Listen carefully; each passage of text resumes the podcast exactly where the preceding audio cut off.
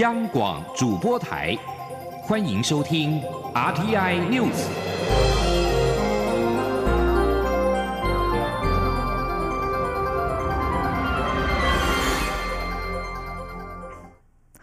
各位好，我是张旭华，欢迎收听这节央广主播台提供给您的 RTI News。菲律宾马尼拉地方法院宣判广大兴二八号渔船案。八名的涉案非国海巡人员杀人罪成立，判处八年到十四年范围的刑度。我外交部今天对于相关判决结果表示肯定，并认为司法正义获得实现。但由于被告仍然可以上诉，外交部和驻菲代表处将持续掌握后续案情发展以及相关进程。记者王兆坤报道。琉球级渔船广大兴二十八号，二零一三年五月在台菲重叠水域。遭菲律宾公务船海巡署人员开枪射击，造成我国红信船员中枪身亡。我政府当时提出正式道歉、赔偿损失、紧速彻查事实、严惩凶手、紧速启动台菲渔业协议谈判等四项要求。后来，菲国政府道歉、赔偿、起诉涉案人员，两国举行渔业会谈，并签署台菲有关促进渔业事务执法合作协定。菲律宾司法部是在二零一四年三月以杀人罪起诉八名菲律宾海巡署涉案人员，另以妨碍司法公正罪起诉其中两名涉案人员。如今，菲国法院终于宣判杀人罪成立，我政府对此予以肯定。外交部发言人欧江安说：“广大新案全案历经是六年多，司法正义终于获得实现。外交部对于相关的判决结果表示肯定。”欧江安指出。依据菲律宾司法程序，被告的菲方海巡人员还可提起上诉。外交部与驻菲代表处将持续与菲国检方保持密切联系，掌握本案的后续案情发展及相关进程。外交部认为，此案在审理过程中的相关互动，为台菲司法合作奠定良好基础，进一步深化双方的互信及合作关系。未来中华民国政府将在台非既有良好关系基础上，持续深化台非两国的实质友好合作关系。中央广播电台记者王兆坤台北采访报道。此外，在广大新案中罹难的洪石成的女儿洪慈倩今天表示，对于马尼拉地区初审法院的判决虽不满意，但是接受。洪慈倩表示，人命是无价的。屏东有许多渔船遭遇类似广大新案的事件，但许多行凶者逍遥法外。广大新案起码让凶嫌得到制裁，而家属在意的不是刑期重不重的问题，或是赔偿多少的问题，主要是希望政府能够检讨渔业政策，让渔民的。安全受到保障。接下来关心的是，国立阳明大学和国立交通大学今天分别召开校务会议，并通过合并计划书。待教育部审核通过之后，最快在下个学年度，明年八月起合校为国立阳明交通大学。阳明大学校长郭旭松表示，阳明交大合校之后，未来在英国高等教育机构 QS 的世界大学排名将有机会窜升到全球前一百五十名，有助于提升学生的竞争力。记者陈国伟报道。阳明大学与交通大学同步召开校务会议，讨论合并计划书。阳明大学最后以六十五名校务会议代表同意，二十名不同意；交通大学则以五十九名校务会议代表同意，十五名不同意，皆以超过三分之二的同意门槛通过计划案。交通大学主秘王念夏说，计划书将送交教育部审核，希望最快在下个学年度就能正式合并为国立阳明交通大学。理想的时程是说。可能明年初教育部会通过啊，然后行政核定以后，我们就会依照我们通过的校长遴选办法开始遴选新的校长。过程大概要四五个月，希望能够在明年八月一号以前，然后遴选出新的校长。教育部高教司长朱军章表示，教育部乐见国立大学透过合并整合资源，强化学校特色，提供老师更多元的研究环境，同时提升对国家及地方的发展。教育部后续将先审视合并计划书的内容是否符合规定，再召开委员会进行审查。有关学校所提出的合校经费需求，教育部也会给予必要的支持。阳明与交大合校后，将有九个校区、十九个学院、六个研究中心以及一个附设医院，学生数将达到一万八千多人，教师有一千两百多人。阳明大学校长郭旭松指出，两校合并将是医学及资讯领域的强强结合，也将大幅提升文凭价值。我们的 QS 的排名，呃，阳明是两百九十。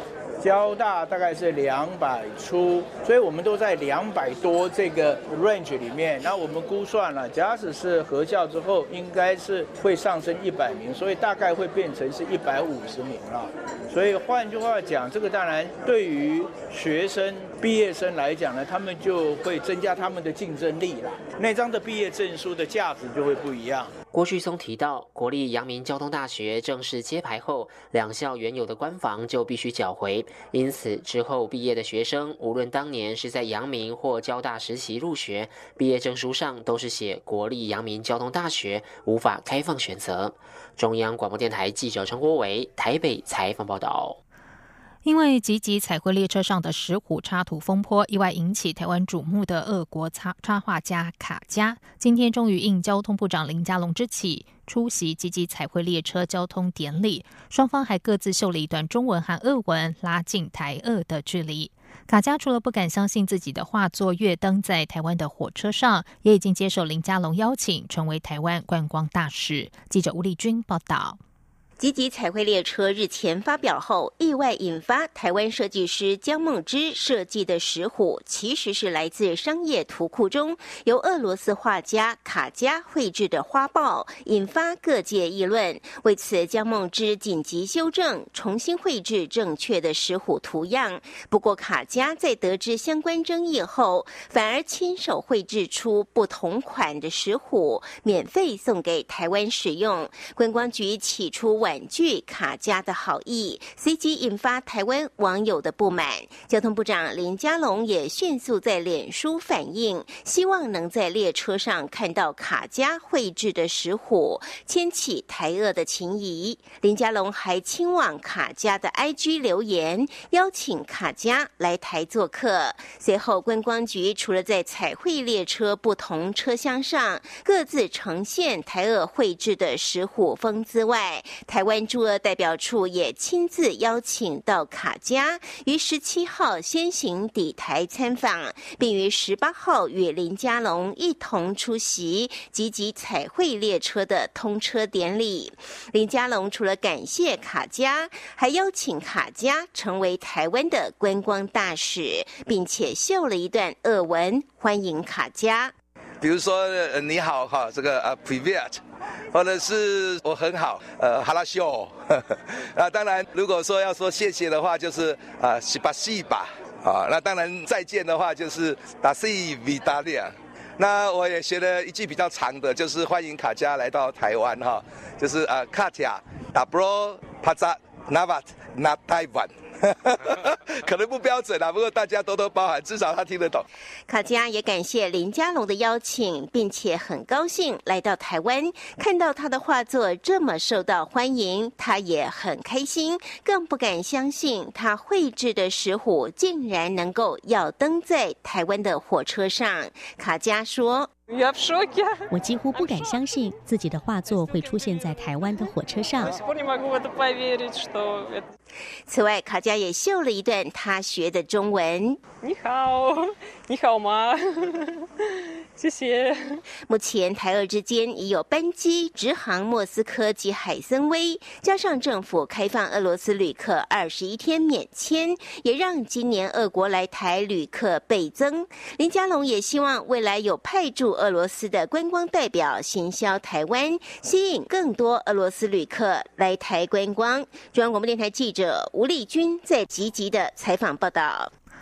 经济部今天召开了今年第二次电价费率审议会，审议下半年公用售电价电费电价的费率。在经过充分的讨论之后，最终审议会议决定十月电价不调整，维持平均电价一度新台币二点六二五三元，连三次动涨。经济部表示，由于燃料成本是影响电价的主要因素，而造成燃料成本变化的因素主要包括国际能源价格及汇率波动。目前国际预测原油和煤炭价格长期呈现下跌趋势，而且整体能源需求成长趋缓。尽管近期发生沙地阿拉伯油田遭受空袭突发事件，可能导致原油供给减少而使得短期油价上升，但产油国表示，渴望于九月底恢复产能，长期能源价格仍然属于下跌趋势。经济部表示，由于长期能源价格趋势下跌，而且目前电价稳定准备余额还有三四百三十五亿元，为了避免短期电价波动对物价造成影响，审议会议决定本次电价不调整。未来会议台电公司实际盈亏情形，运用电价稳定准备进行检讨。美中贸易战持续影响全球半导体产业。资策会今天公布最新预测，指出今年全球半导体总产值将比去年衰退近百分之十，甚至超过。不过，由于台湾主力不在记忆体，因此受冲击有限，预估小幅衰退百分之一。至于通讯产业产值，则会小幅成长到新台币三点六兆，明年预估还会持续成长。记者陈林信宏报道。美中贸易战导致经济成长趋缓，影响消费意愿。二零一九年，全球半导体产业也因为记忆体价格大幅滑落而受到冲击。根据资策会产业情报研究所十八号公布的最新预测，尽管半导体产业下半年可以逐渐回温，但美中贸易战演变仍存在不确定因素，因此今年全球半导体总产值预估较去年衰退百分之八点七，甚至更大。自测会 MIC 副所长洪春辉说：“目前来看的话，其实半导体产业在整个运作上面，你看到台湾的这些数字，没有全球相对来的那么、那么、那么不理想。那很明显的就是它的整个啊状况哈还算是稳定哈。但是我们看到的其实是终端需求的影响。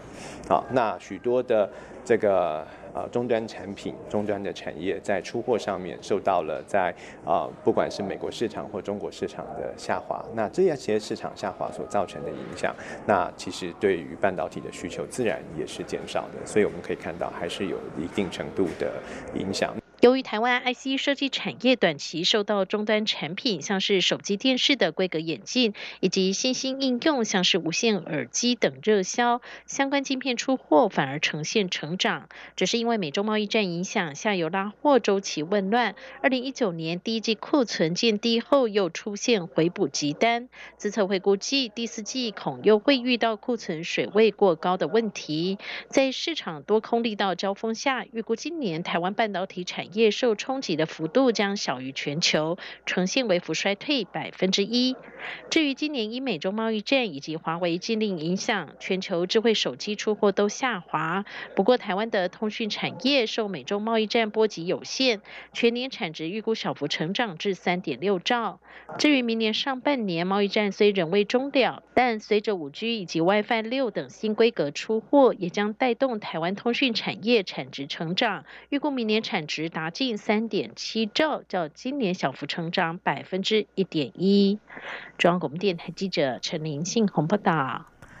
在外电消息方面，香港反送中运动首度波及赛马活动。鉴于有示威者在网络发起今天围堵马场行动，香港赛马会今天发表声明说，关注到跑马地附近今晚也许会发生不可预计的混乱情况，决定取消晚上的赛事。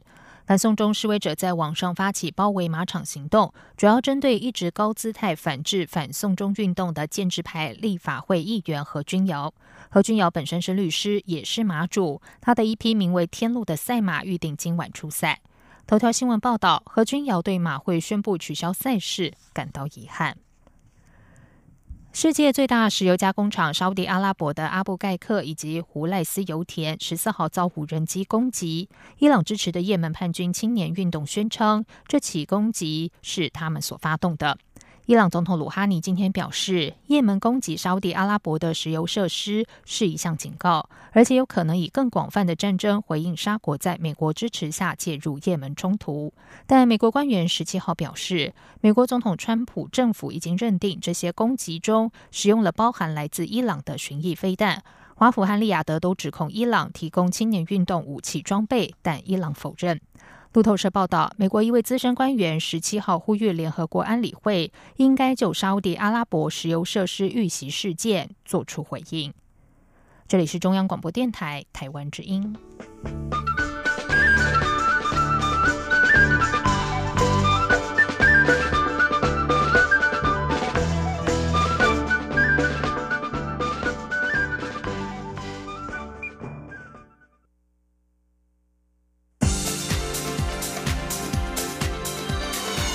这里是中央广播电台台湾之音，欢迎继续收听新闻。时间是十九点十五分，欢迎继续收听新闻。民进党中执会今天开会，通过最后五个监困选区的立委提名，完成区域立委提名布局。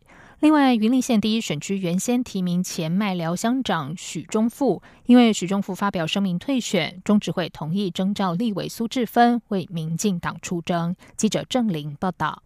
民进党中执会十八号通过台北市第八选区、新北市第九选区、新北市第十一选区、新北市第十二选区及新竹县第一选区立委提名，完成区域立委布局。本次立委共提名七十人，现任立委争取连任有四十六人，现任议员参选立委八人，另外有九人是首次参选的新人。民进党本次立委提名女性候选人比例也创新高，共提名二十六人，占候选人比例百分之。三十七点一四。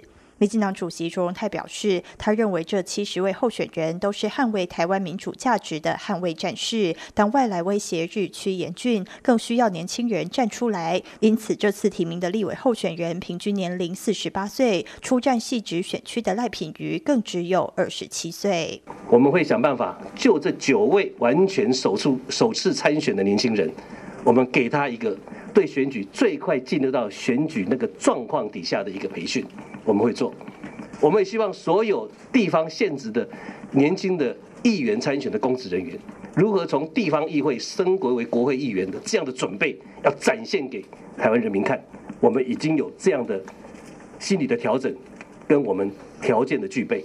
卓荣泰也勉励寻求连任的现任立委，检验自己过去四年在国会的所作所为，值得要求人民再次信赖的重点在哪里，才能拜托人民从去年一一二四之后，再把失去的信任一点一滴的要回来。朱荣泰也说，九月二十八号是民进党党庆，正好是离选举整整十五周。他将要求中央党部订定百日作战大计划，每周公开既定进度，对候选人都要有实质协助。竞选过程中，党中央、候选人及总统竞选总部必须合为一体，要求党中央所有党务人员在最后一百天全力投入。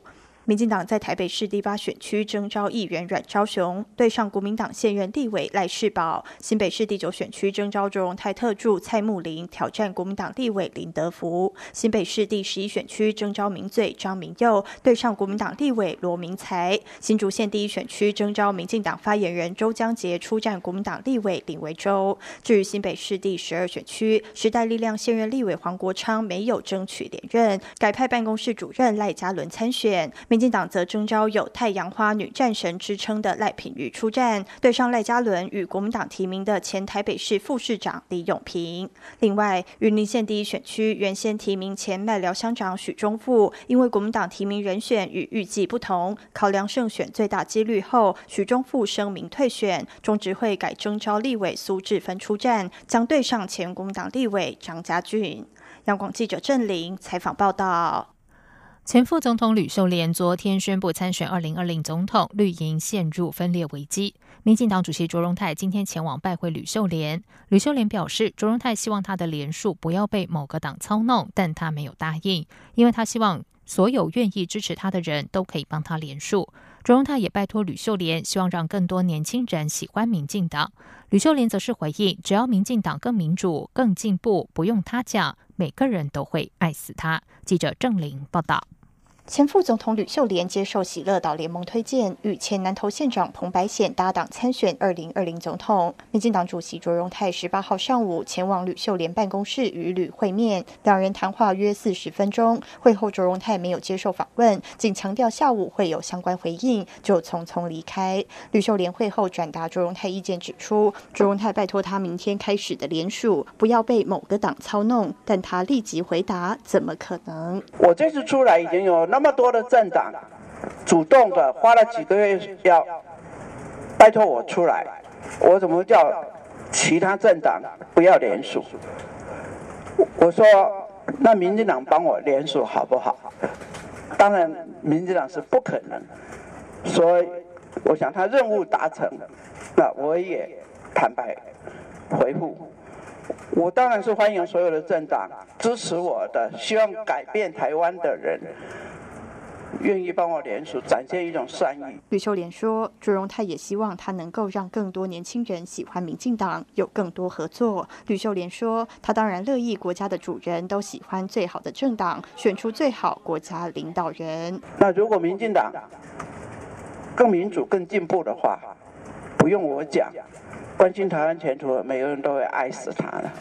所以刚刚离开我就讲说，民主进步，加油。”吕秀莲呼吁民进党接下来几个月好好反省检讨，而非每次弊案都关起门来。只要有任何质疑，当下摊开来让大众检验。他也强调，现在蓝绿两党支持率都没超过百分之二十五，因此这次他选择多数，这是重新建构政党伦理跟政党政治的新时代。对于前总统陈水扁认为吕秀莲天年已过，去年是吕宣布参选的好时机，而吕秀莲参选总统无法当选，但可以拉。下蔡英文，吕秀莲说：“去年陈水扁还鼓励他选总统，难道过了一年他就老很多吗？”他体谅陈水扁，因为他不自由。至于参选目的是为了拉下蔡，吕秀莲说：“他不会接受这样的论调，外界不要以小人之心度君子之腹。”央广记者郑玲采访报道。好民进党主席卓荣泰今天拜会吕秀莲。卓荣泰说，他只向向吕秀莲表示，连署是个大工程，不希望被有心政党负面操弄。同时，过去几个月，民进党召唤许多年轻人到第一线或入党，希望让年轻人看到党的内部是在团结，所以也希望吕秀莲能给年轻人这样的启示。卓荣泰说：“希望未来站在党的立场，能跟吕秀莲保持良好互动沟通，也随时虚心看状况发展，请教他。”红海集团创办人郭台铭十六号深夜发布声明，宣布不参加二零二零总统大选连署，引发震撼。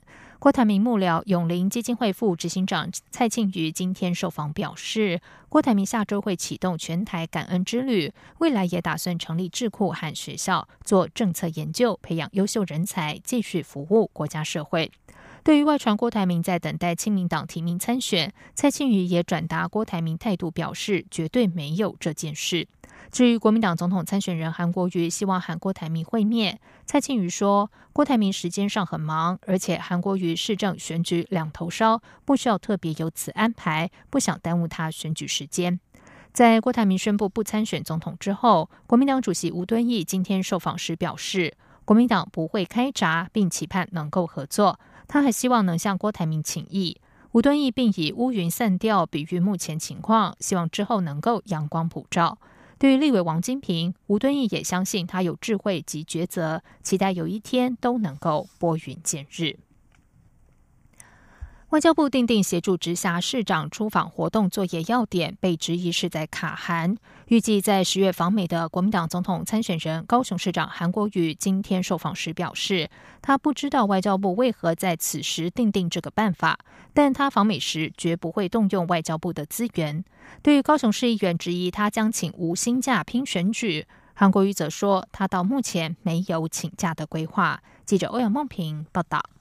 外交部订定协助直辖市长出访活动作业要点，规定各直辖市发公函给外交部时，要注明需外交部协助事项与出访宗旨，并明定住处可以协助及不能提供协助的事项，包括不得安排或摄入市政府访团参与驻地侨界、政党、后援会或募款参会等政治性或造势有关的活动，以维持行政中立。由于国民党总统参选人高雄市长韩国瑜下个月将到美国访问，外交部在此时通过这个要点，被质疑是针对韩国瑜而来。韩国瑜十八号受访时表示，他不知道外交部为何在这个节骨眼定定这个办法，但他访问美国时绝不会动用外交部的资源。他说：“因为我感觉这个说实在的，有一点，有一点这个无无法。”就感觉无法避嫌嘛，因为这个节骨眼上，我即将要到美国访问的时候，你突然来定定这样一个办法。不过没有关系，我去美国访问的时候，绝对不会动用外交部的资源，完全没有问题。这方面我会很自爱的。在红海集团创办人郭台铭决定不参选总统后，韩国瑜便表示希望能够拜会郭台铭。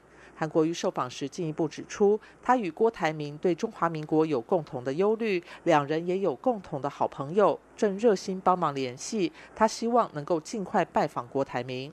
韩国瑜也希望国民党主席、中常会以及郭台铭能珍惜这个大家庭，共同为二零二零年中华民国生死保卫战这个团体目标以及台湾人民奋斗。另外，高雄市议会将在九月二十四号开议。民进党议会党团质疑韩国瑜可能会请无薪假拼选举。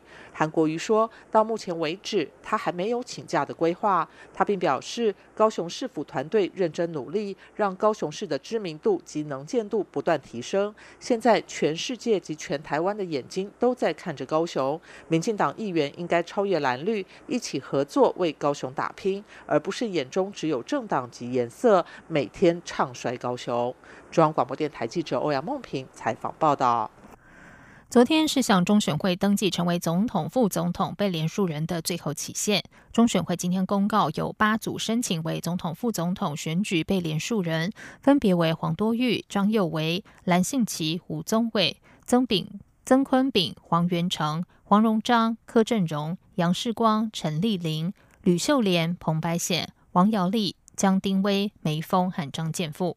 中选会指出，各县市选举委员会将从九月十九号起到十一月二号止受理总统、副总统选举被连署人提出连署书件。连署书件经县市选委会受理之后，被连署人不得补件，也不得撤回；连署人也不得撤回连署。中选会将于十一月十三号前公告连署结果。接下来进行今天的前进新南向。前进新南向。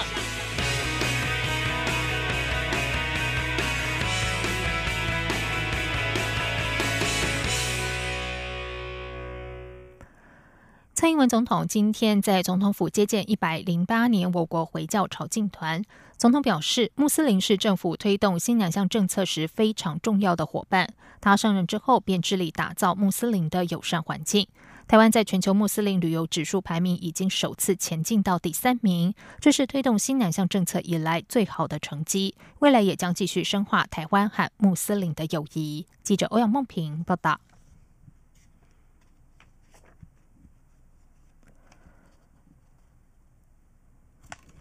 蔡英文总统在接见时，先以阿拉伯问候语“平安降临在你身上”向访宾们致意。他在致辞时表示，伊斯兰教是世界上最具影响力的宗教之一。伊斯兰教义非常推崇和平与正义，尤其认为要给贫穷困苦群体更多照顾。这些教义与观念对整体社会有非常良善的影响。总统表示，他上任后推行新南向政策，穆斯林一直是非常重要的伙伴。为了加深跟穆斯林在观光、贸易、文化等各方面的互动，要深刻了解和认识穆斯林的文化及生活习惯，是政府非常重要的任务。同时，政府也致力打造穆斯林的友善环境，包括在重要景点设置祈祷室，鼓励业者取得清真认证。清真产品的贩卖机也已经在九月上路，希望为穆斯林提供更便利、友善的旅游及生活环境，让更多穆斯林到台湾有宾至如归的感觉。而这些努力也已经反映在国际评比中。总统说。那我们的这些努力也反映在国际评比当中。根据全球穆斯林呃旅游指数的排名，台湾从过去的第七名、第五名，今年已经更进一步荣获非穆斯林国家中的第三名。这也是我们第一次见进入到前三名。总统表示，这是政府推动西南向政策以来最好的成绩，显示台湾对于穆斯林的用心逐渐受到肯定。未来也会继续努力深化台湾与穆斯林的友谊。